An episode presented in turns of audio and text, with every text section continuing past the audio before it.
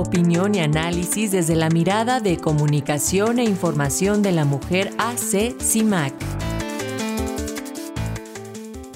Y en medio de este contexto, hace unos días el Senado de la República aprobó reformas al Código Penal Federal para tipificar y sancionar la filtración de imágenes o difusión de información de víctimas de feminicidios. Hoy, sobre esta llamada Ley Ingrid, tenemos el comentario de Lucía Lagunes. Ella es directora de Comunicación e Información de la Mujer, CIMAC. ¿Cómo estás, Lucía? Bienvenida, te escuchamos.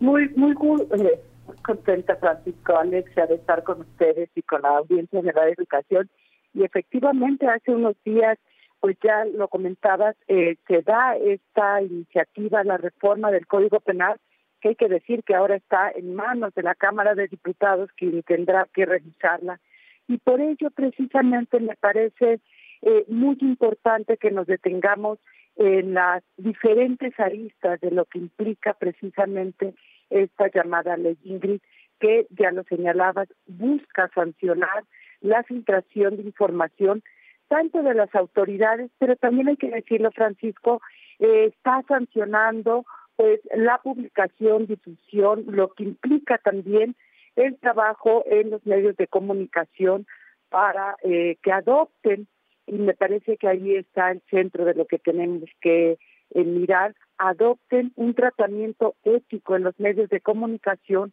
para el abordaje de la violencia contra las mujeres y, por supuesto, para un trato digno de todas las víctimas. Eh, uno de los eh, temas que se ha colocado desde el feminismo, Francisco, tiene que ver con este llamado precisamente a los medios de comunicación para cuidar la forma y la representación de las mujeres en estos espacios informativos, en estos espacios globales de la comunicación. Y me parece que aquí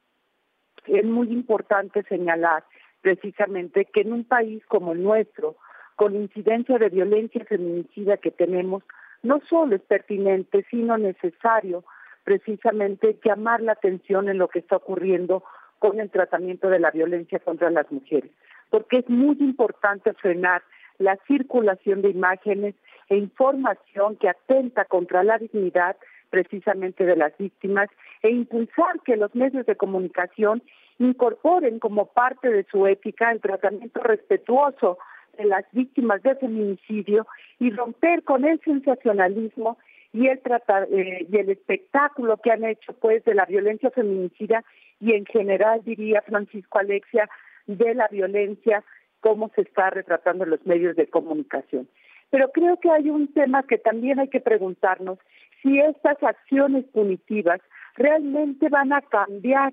este espectro que tenemos o están generando alguna resistencia porque no se explica precisamente el fondo de lo que se está buscando atender, porque la ley finalmente llega a una parte del problema, pero no está buscando erradicar esta tarea, esta mirada misógina que se tiene en los medios, pero también hay que decirlo, Francisco, esta práctica misógina de las autoridades para filtrar la información, las imágenes, incluso los testimonios de eh, algunas víctimas. Por eso me parece que hay que ubicar los efectos que puede tener esto y para ello creo que es necesario que revisemos eh, lo que ya se ha venido impulsando desde otras instancias desde hace tiempo para precisamente en los medios de comunicación lograr un trato digno de las mujeres y las niñas que son víctimas de esta violencia feminicida que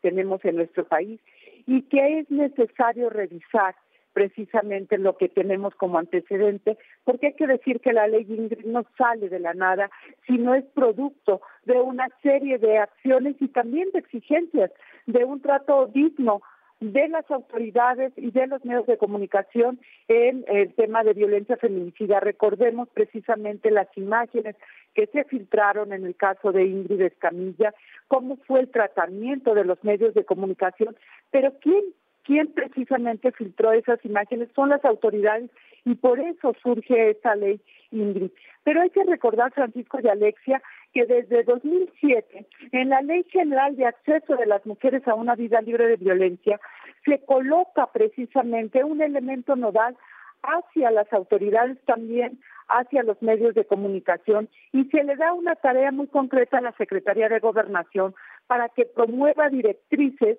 que puedan ser utilizadas por los medios de comunicación precisamente para erradicar todas eh, las justificaciones y estereotipos que hay en estas representaciones mediáticas cuando se habla de cualquier tipo de violencia contra las mujeres y fortalecer precisamente un tratamiento digno y respetuoso de las mujeres en los medios de comunicación.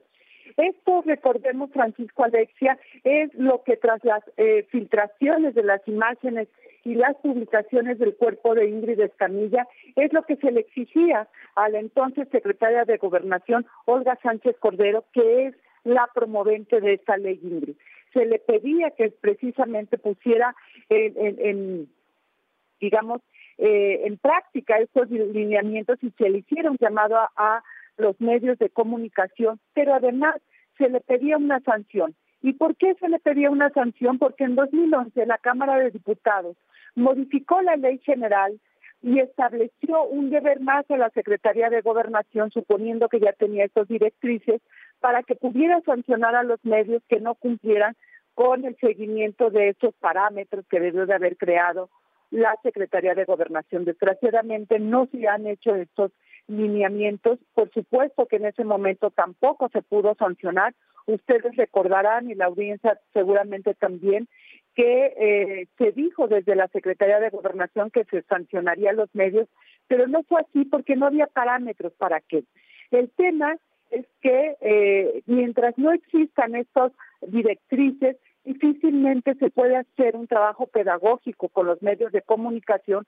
para precisamente hacer un llamado al cambio que necesitamos en, eh, en este tratamiento de la violencia feminicida. Finalmente, también decirles que hay, hay eh, desde la Convención de Belén do Pará, que es la Convención del Sistema Interamericano para precisamente prevenir, sancionar y erradicar la violencia contra las mujeres. Se incorporó uno, un apartado para alentar a los medios de comunicación y elaborar estas directrices adecuadas para que contribuyan a erradicar la violencia contra las mujeres en todas sus formas y realizar al respecto pues un tratamiento digno de las mujeres. México asumió esta convención cinco años después de su creación Incluso tiene una representante en las instancias que dan seguimiento al cumplimiento de la convención. Pero sobre este punto, Francisco Alexia, por desgracia, las autoridades mexicanas, desde que se creó la convención en 1994, han omitido hacer precisamente estos lineamientos y esta es tarea pedagógica de convencimiento a los medios de comunicación del papel nodal que juegan para erradicar la violencia contra las mujeres, para erradicar la justificación de la desigualdad, para eliminar los estereotipos sexistas que se transmiten todos los días a través de los diferentes medios de comunicación, incluido por supuesto los medios digitales. Así que me parece que la Cámara de Diputados tiene que revisar todo ese bagaje que tenemos y mirar si el camino punitivista es la vía realmente por la cual se va a poder transformar o va a alentar precisamente esas resistencias porque no se está explicando el fondo de lo que se quiere cambiar. Y me parece que hay que mirar precisamente cuando en este país tenemos la impunidad del 98%, preguntarnos realmente si estas